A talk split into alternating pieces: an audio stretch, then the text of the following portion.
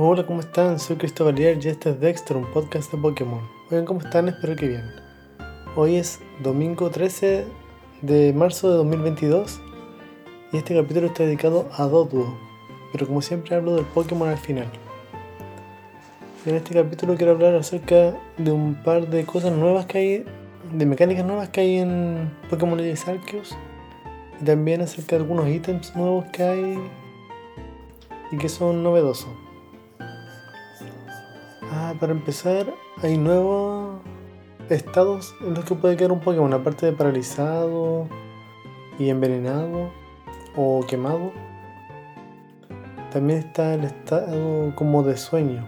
Y anteriormente el estado de sueño era como que el Pokémon se dormía y no podía atacar por lo menos por unos dos turnos. Y a veces despertaba solo. Y otras veces no lo podía despertar manualmente con ítem, pero la mayoría de las veces despertaba solo después de dos turnos, o quizá por suerte, o mala suerte en este caso, podía despertar en tres o quizá en más turnos.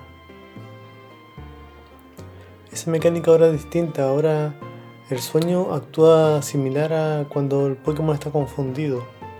Pero la diferencia es que no se ataca a sí mismo, sino que hay veces que ataca y a veces que no ataca porque está dormido.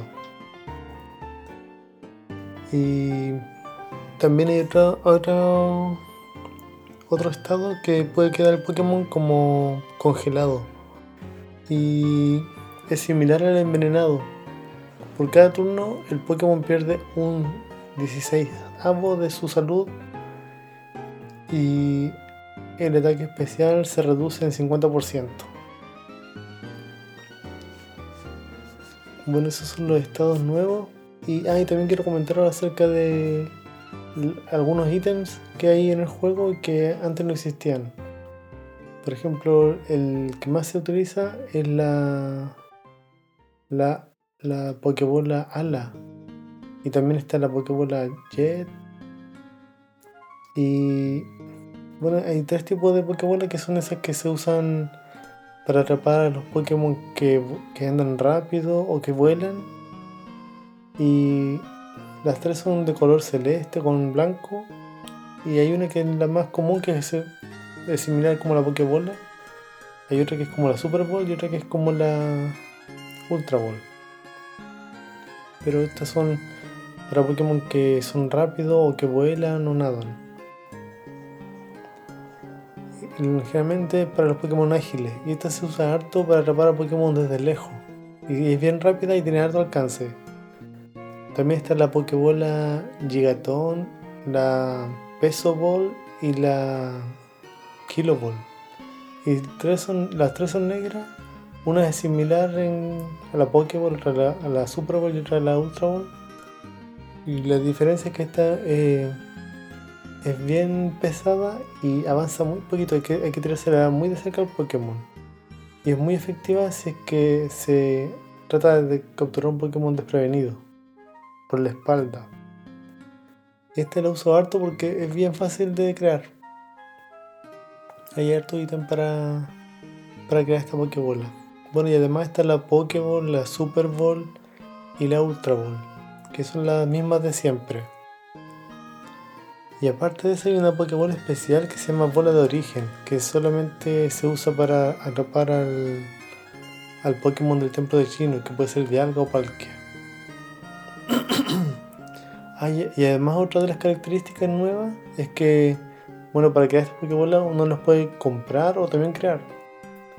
Generalmente para crear las Pokébolas eh, de pluma o ala se usa Apricorn, que es como esas vallas que caen de los árboles, más esa guijarro o chícharo que se le llama, rojo, que es decir celeste las negras con los con los chícharos o guijarro, no me acuerdo cómo traducen en español, negro y las pokébolas normales con lo mismo pero con con el guijarro de color rojo.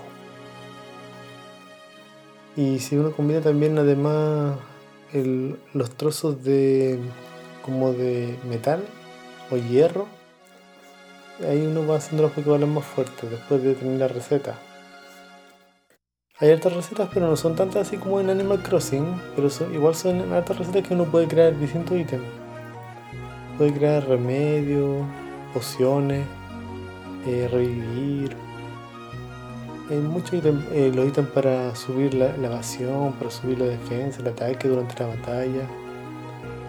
Y me gusta todo tipo, este tipo de esta mecánica de crear objetos similar al Zelda, similar a Animal Crossing. Porque a medida que uno va avanzando en los mapas, uno va recogiendo ítems, o cuando pelea con Pokémon también dejan algunos ítems, y uno puede ir creando objetos. Y a veces es bien útil cuando uno está cerca de alguna tienda. Generalmente acá solamente existe el pueblo jubileo. Entonces cuando uno está en el mapa, uno a medida que va recogiendo cosas puede ir accediendo a crear los ítems al mismo tiempo. Antes de entrar a la pelea uno puede ir creando ítems, entonces los puede tener en cualquier momento.